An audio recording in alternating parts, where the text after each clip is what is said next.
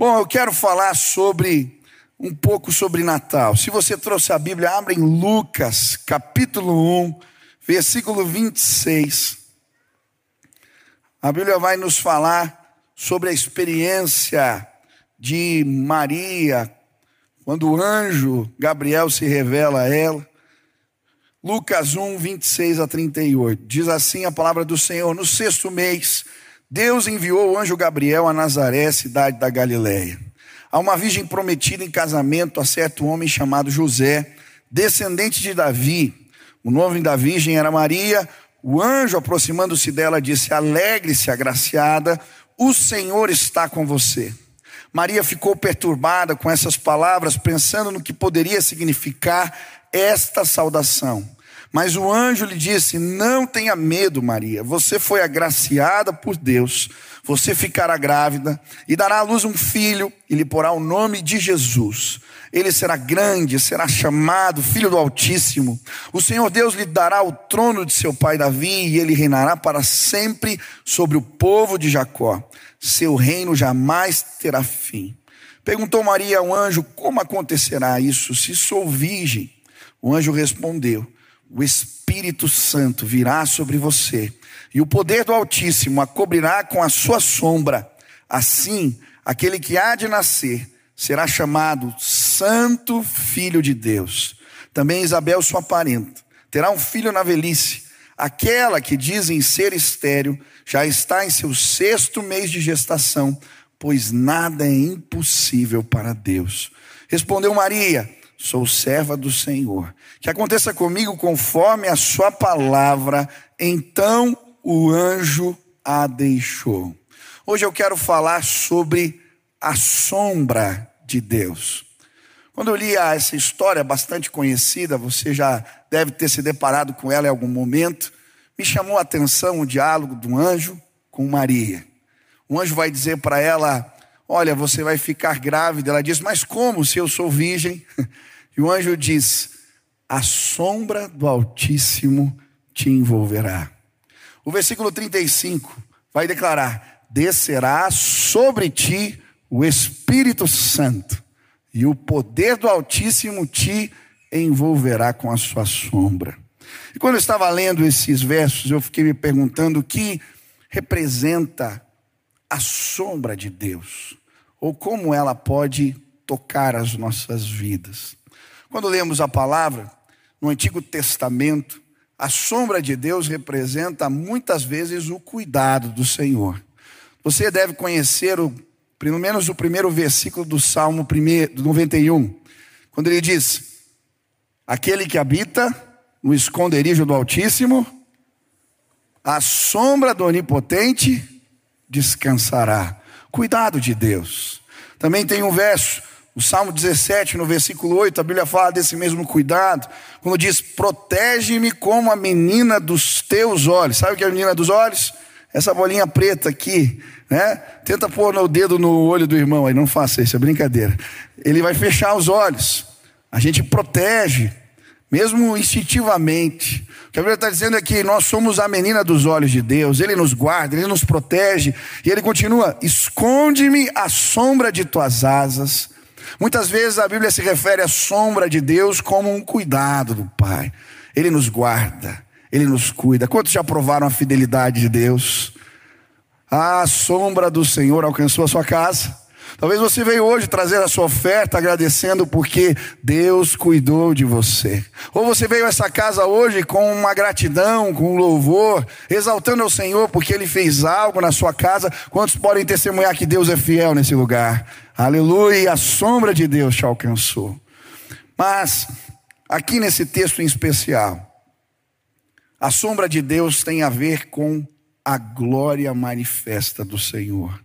É interessante a palavra no grego, episquiaço, significa lançar sombra sobre, ou a imagem de uma nuvem que lança sombra sobre algo ou alguém.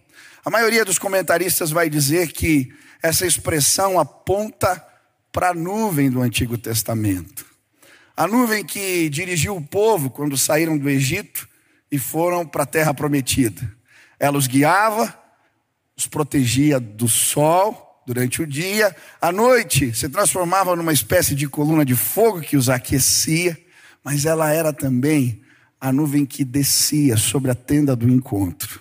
Quando Moisés ia com Josué buscar ao Senhor, e aí surge a expressão Shekinah, que quer dizer nuvem sobre.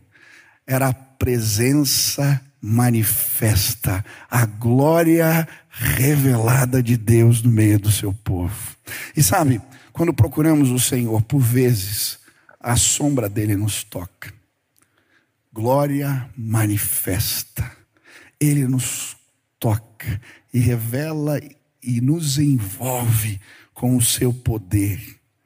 E é interessante que essa expressão sombra no Novo Testamento aparece, essa mesma palavra, em duas outras ocasiões. Quando os discípulos, ah, os três seguem Jesus no Monte da Transfiguração. Quando eles sobem ali, o rosto de Jesus é transfigurado em glória, suas vestes resplandecem. A Bíblia vai dizer que eles entram na nuvem, e ali a sombra do poder de Deus os envolve. Outra aparição dessa palavra é quando Pedro, depois de sair do pórtico de Salomão, junto com os discípulos em oração, a Bíblia diz que eles punham os doentes no caminho e a sua sombra, de certa maneira, agora a sombra de Deus era projetada, envolvia a vida de Pedro e tocava os doentes que eram curados. Por vezes, Deus manifesta a sua glória, ele nos toca com a sombra do seu poder. Hoje eu vim declarar e pedir ao Senhor que ele nos alcance mais uma vez com sua sombra, que ele nos toque, que a glória do Senhor, o seu poder manifesto, possa alcançar as nossas vidas. Quem já teve um encontrão com essa nuvem de glória? Já encontrou lá no teu caminho? Eu lembro de alguns anos atrás, eu no começo do meu ministério fui convidado para falar num colégio. Era um colégio adventista e eles tinham uma reunião que chamavam de capela. E eu cheguei num ginásio lotado de adolescentes. E durante as músicas, a reunião, o culto, ninguém parava quieto. A maioria não conhecia Jesus e eles conversando muito. E em breve eu me passar a palavra, eu falei, Deus, que cilada que eu achei. Como é que eu vou falar nesse lugar? E eu comecei a orar. E eu lembro que quando me passaram a palavra, eu fiquei quieto alguns instantes e fiquei apenas orando. E de repente, a nuvem da glória de Deus entrou naquele lugar. A sombra de Deus começou a tocar pessoas um silêncio tomou conta daquele auditório. E eu comecei a falar. Eu não tinha nem feito apelo, os meninos começaram a vir à frente chorando, entregando a vida para Jesus. E eles confessavam pecados em alta voz. Tocou o alarme para voltar para a aula e o diretor deixou eles continuarem ali porque as pessoas estavam entregando drogas, estavam entregando a vida para o Senhor, confessando machucados da alma, e eu tive o privilégio de ver a sombra do Senhor alcançando aquele lugar. Era uma manhã quando Deus nos visitou aquele dia, louvado seja o nome dele. Ontem estava aqui, uma irmã veio me procurar antes do culto começar. Aí disse, pastor, eu vim de contenda porque eu tinha que contar algo. Estava com 95% do meu pulmão comprometido. Covid, fui entubada. Ligaram para o meu marido para dizer: olha, não tem mais o que fazer. Mas tinha uma televisão, ficava passando a rede super, os programas. Eu estava sem entender muito bem o que estava acontecendo, mas conseguia ouvir algumas palavras. E de repente, durante uma ministração, eu não sei dizer o que aconteceu, mas algo me tocou e eu fui curada, pastor. Eu vim hoje com meu marido para dizer: o Senhor me tocou, o Senhor fez algo novo na minha vida. A sombra de Deus tocou aquela irmã. Hoje a sombra do Senhor vai tocar pessoas neste lugar. Hoje a glória manifesta, a nuvem de glória, Shekinah, vai vir sobre nós. Quantos desejam um encontro com essa glória? Quantos querem dar uma trombada nessa nuvem hoje aí? Você vai voltar para casa diferente em nome de Jesus. O que aconteceu com Maria quando a sombra de Deus a tocou? Primeiro, ela se torna agraciada. O texto vai dizer: o anjo, aproximando-se dela, disse: Alegre-se, agraciada. No versículo 30, o anjo diz mais uma vez: Não tenha medo, Maria, você foi agraciada por Deus. Maria se torna uma mulher cheia de graça. Por quê? Porque Deus lhe concedeu um presente maravilhoso. Carregar o Salvador da humanidade no seu ventre. A minha esposa estava pregando ontem, falando, numa outra perspectiva desse texto, olhando a maternidade de Maria, eu achei tão bonito. E ela disse algo interessante. Ela falou que muitos quadros que representam Maria apresentam como uma senhora já, uma aparência de mais velha, roupas reluzentes, coroa na cabeça. Mas Maria era uma adolescente que vivia numa cidade simples, a cidade de Nazaré, uma cidade pequena, pouco conhecida. E é neste lugar, por causa da graça de Deus, que aquela mulher é encontrada pelo Senhor e se torna cheia de graça. Essa é a mensagem do Evangelho, esta é a mensagem do Natal. O Espírito de Deus nos encontra. E quando, pela fé, cremos na palavra de Deus, como Maria fez, o Salvador ah, carregamos o Salvador junto com a gente. E hoje eu vim declarar pela fé: pessoas se tornarão cheias de graça neste lugar. A palavra de Deus vai dizer: ah, que pela graça somos salvos. Isso é feito mediante a fé. Não é graça, virtude de ninguém, só de Deus. Não é por mérito algum, mas sim pelo favor maravilhoso do Senhor.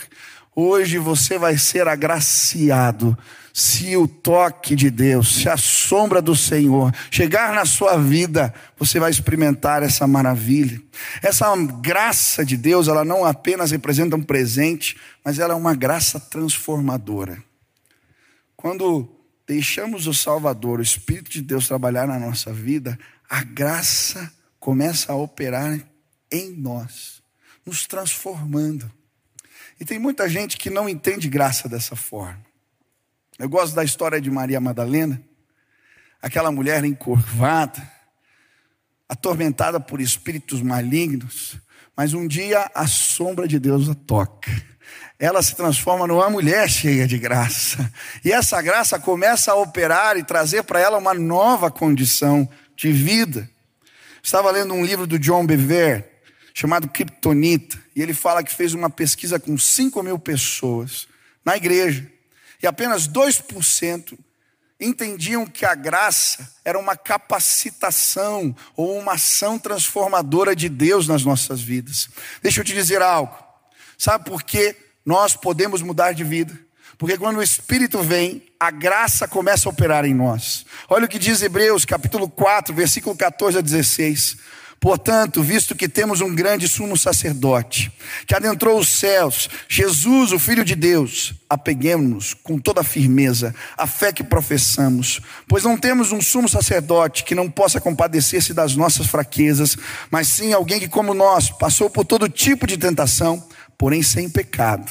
Assim sendo, aproximemo-nos do trono da graça com toda a confiança a fim de recebermos misericórdia e encontrarmos graça que nos ajude no momento da necessidade. Paulo vai dizer que muitas vezes ele briga consigo mesmo, mas essa graça trabalhando no seu interior permite ele vencer o pecado e as tentações. Você vai se tornar um marido melhor, uma esposa melhor, um pai melhor, quando a sua vida for cheia da graça de Deus, ela vai operar, ela continua operando em nosso interior, transformando as nossas vidas. Quantos creem nisso? Eu gosto de uma ilustração, acho que eu contei no culto da noite, que o pastor Russell Shedd contou a respeito da graça. Ele disse que um dia um senhor foi visitar a cidade grande, morava no campo, e levou seu filho. O menino, pela primeira vez, teve a experiência de conhecer um prédio comercial. Quando chegaram na recepção, o senhor parou ali e o menino foi até o elevador, ele nunca tinha visto aquilo. Ficou então observando. Uma senhora já bem idosa, de cabelos brancos, enrugada, abre a porta do elevador e ela entra. A porta fecha, passa alguns segundos, abre de novo e sai uma moça novinha. O menino olha para o pai e quando ele chega do lado, ele diz assim: Pai, põe a mãe lá dentro. Graça é isso. Quando a gente começa a se relacionar com Deus, Ele transforma a nossa vida completamente. Quantos querem entrar nesse elevador? Não fala para tua mulher que você vai colocar ela lá dentro que ela vai entender errado. Mas a graça de Deus, ela nos transforma. Hoje a sombra de Deus vai tocar a sua vida a graça poderosa de Deus vai te levar a uma nova condição. Segunda lição. A Bíblia vai nos mostrar que quando a sombra de Deus troca Maria, ela recebe a companhia de Deus. Olha o que diz o versículo 28. O anjo, aproximando-se dela, disse: O Senhor está com você. Que coisa linda. Diga para quem está perto aí: O Senhor está com você. O Senhor está com você. Uma das maravilhas do Evangelho é recebermos a companhia de Deus para todos os momentos da vida. Eu fiz um funeral alguns anos atrás de uma moça, faleceu num acidente de carro, 27 anos. E uma das pessoas que falou nesse funeral foi sua discipuladora. E ela contou que enquanto discipulava aquela jovem, algo que impactou ela demais foi a lição sobre o Espírito Santo. Quando ela estudou que o Espírito Santo era o paráclito, aquele que anda ao lado, aquele que está presente, aquele que guia, aquela moça abriu um sorriso. Disse: que foi? Ela falou: Ah, eu não gosto de ficar sozinha. E agora eu entendi, eu nunca mais vou ficar sozinha, porque o Espírito de Deus está comigo, aleluia. E hoje eu vim dizer para você: quando a sombra de Deus te tocar, você não vai mais precisar andar sozinho, Ele estará contigo, Ele vai nos guiar. Eu gosto de João 16, versículo 13, quando ele diz: Mas quando o Espírito da verdade vier, ele os guiará a toda a verdade. Que privilégio a sermos dirigidos pelo Espírito de Deus. Problema é que a gente às vezes vai para algumas reuniões sozinhos, para alguns enfrentamentos sozinhos. A gente esquece que podemos levar conosco a companhia maravilhosa daquele que transforma tudo. Sabe, eu não sei você, mas talvez nos próximos dias você vai ter reuniões difíceis. Quem teve alguma reunião difícil essa semana? nos próximos dias, enfrentamentos. Há um tempo atrás eu estava diante de algumas reuniões complicadas. Sabe quando você olha para a agenda e fala, Ih, aqui vai pegar, aqui vai pegar, aqui vai pegar. e pedindo a Deus que se revelasse a mim. Ele nos guia. Ele nos dirige. E foi tão interessante, nesse contexto, pedindo direção de Deus, eu recebi uma mensagem de um amigo, um devocional que falava de um velhinho que carregava um pote de óleo na mão. E onde ele encontrava uma porta, rangendo, ele jogava nas dobradiças, ele consertava portões e portas, e o texto falava sobre a palavra branda, que acalma o furor. E falava de levarmos óleo com a gente, o óleo do Espírito, e deixarmos portas abertas. eu entendi aquela palavra e pedi, Deus, me acompanha nessas reuniões difíceis que eu vou fazer essa semana. E sabe como foi tremendo? Eu lembro de uma das reuniões, enquanto nós estávamos conversando, o Espírito começou a dirigir as minhas palavras. Não fala isso, vai por aqui, diz isso, conta essa história. E de repente, nós estávamos na mesa e a Shekinah, a nuvem de glória chegou. Deus foi para um encontro difícil junto comigo. Ei, você não precisa ir sozinho para as reuniões difíceis.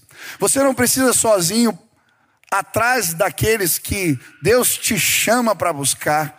Hoje eu quero, em nome de Jesus, te apresentar a sombra maravilhosa de Deus. A minha oração é essa que o Espírito Santo desça sobre você, que você seja envolvido com a sombra do seu poder. Quantos querem a presença de Deus?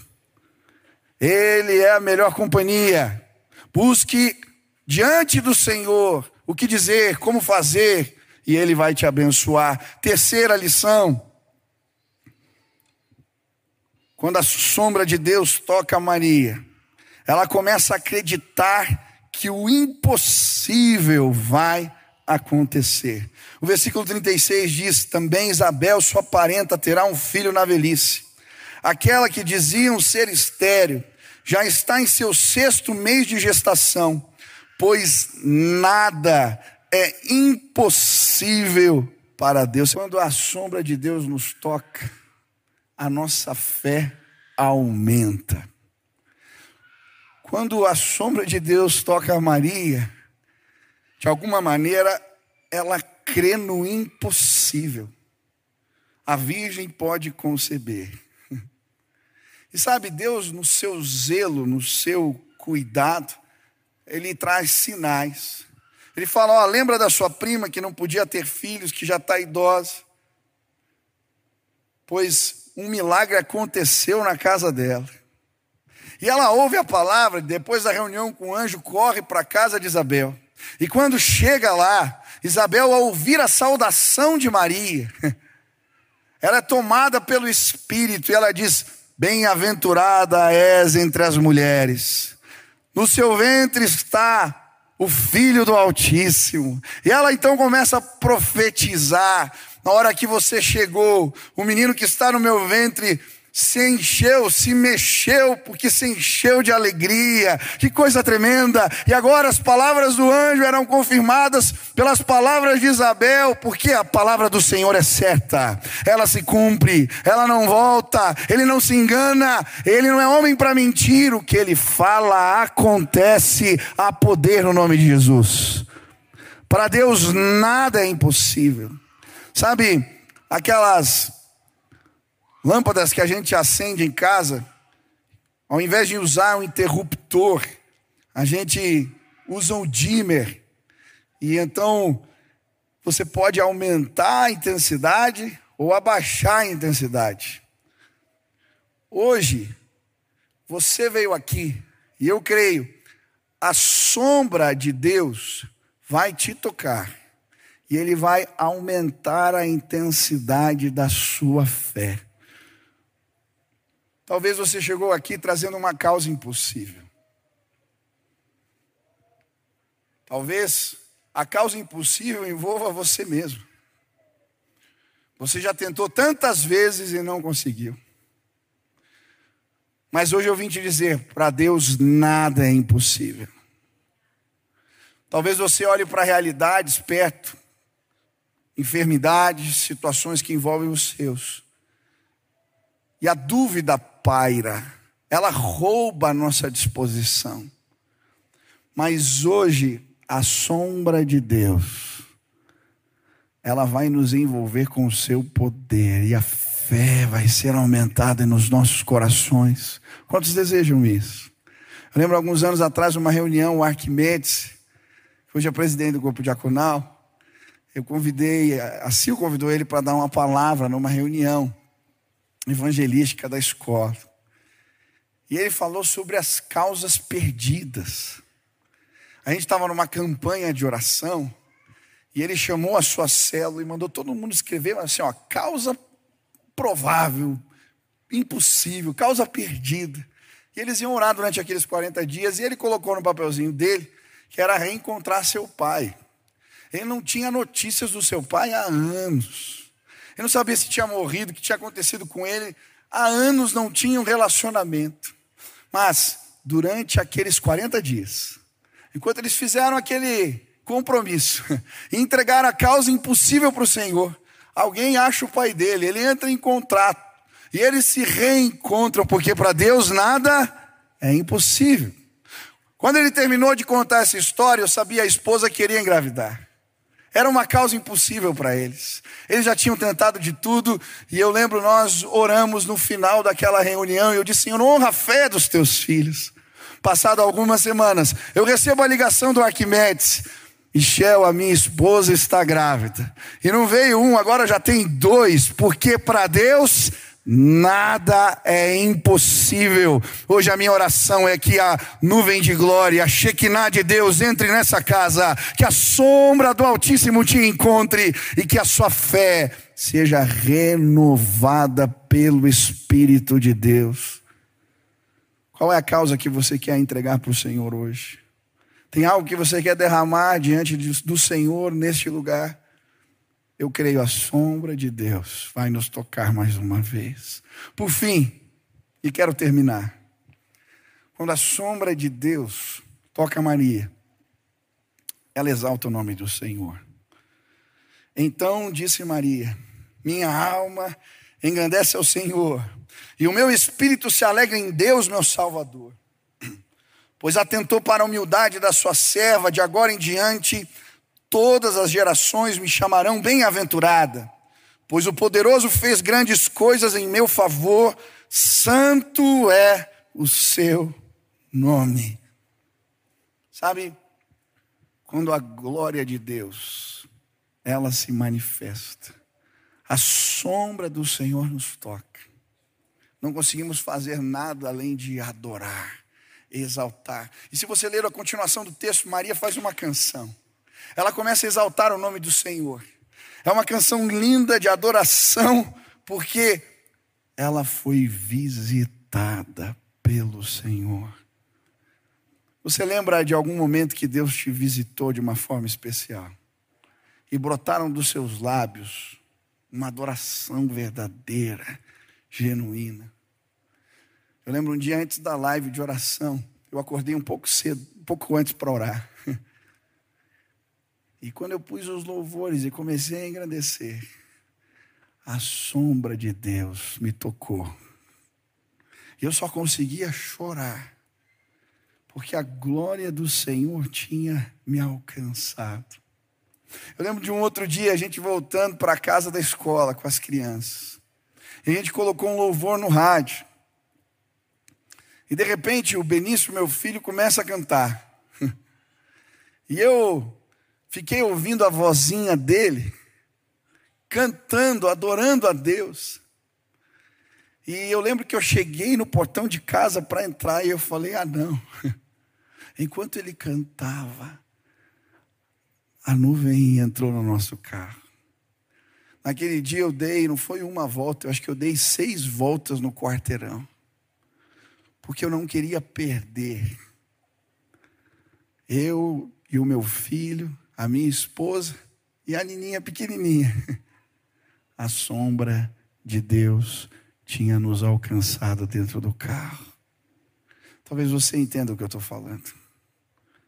Momentos onde a visitação, a presença maravilhosa de Deus nos alcançou. Hoje, a minha oração é que você trombe com a nuvem de glória que a sombra alcance tua vida. Hoje eu vim declarar pela fé: descerá sobre ti o Espírito Santo, e a sombra do Altíssimo te envolverá com o seu poder.